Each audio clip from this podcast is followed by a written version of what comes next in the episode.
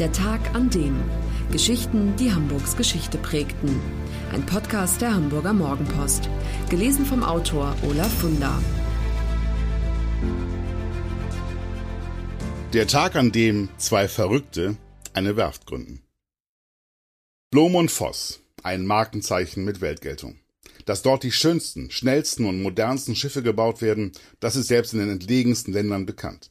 In Liedern wird Blumenvoss besungen, in Gedichten verherrlicht.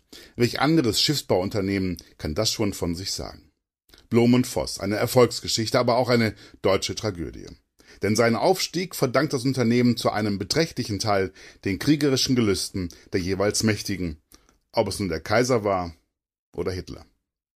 Die Geschichte des Unternehmens beginnt am 5. April 1877, also vor fast 140 Jahren. Viele in der Stadt belächeln den 29-jährigen Schiffbauingenieur Hermann Blom und den 35 Jahre alten Schiffssachverständigen Ernst Voss.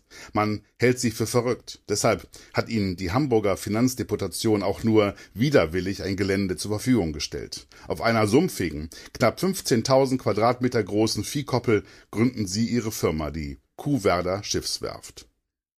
Als verrückt gelten die beiden, weil es zu jener Zeit für Hamburger Räder ganz selbstverständlich ist, ihre Schiffe in England bauen zu lassen. Noch niemand ist auf den Gedanken gekommen, den Briten die Vormachtstellung in Sachen Schiffbau streitig zu machen. Es gilt auch als ausgeschlossen, dass das gelingen kann. So lassen Aufträge auf sich warten. Um sich über Wasser zu halten, bauen die beiden Unternehmer Blom und Voss das erste stählerne Schwimmdock Deutschlands und nehmen Reparaturaufträge an.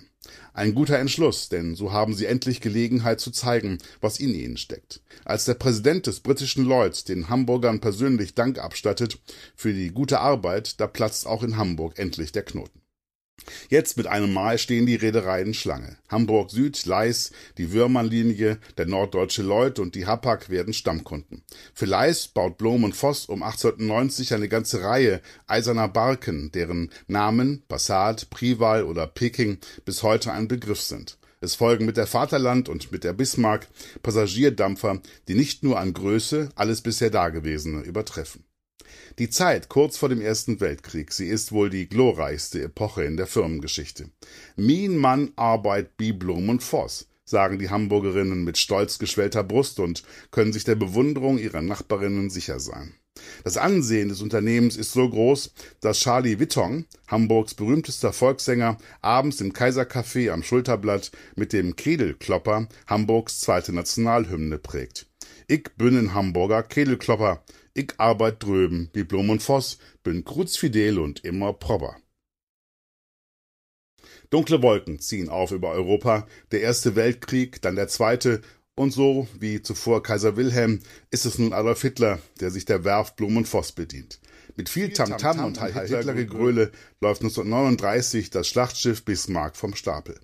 Bis 1945 werden außerdem noch 238 U-Boote gebaut.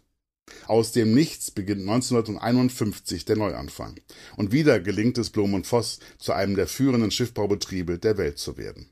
Um gegen die Billigkonkurrenz aus Fernost anzukommen, muss die Werft in den 80er und 90er Jahren federn lassen. Heute ist das Unternehmen auf Reparaturen und den Bau von Superjachten spezialisiert.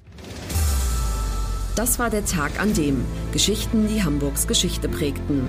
Eine neue Folge lesen Sie jeden Sonnabend in Ihrer Mopo und hören wöchentlich einen neuen Podcast. Noch mehr Historisches aus Hamburg, wie zum Beispiel das Buch zu dieser Serie oder die Magazine Unser Hamburg, finden Sie auch online in unserem Mopo-Shop unter www.mopo-shop.de.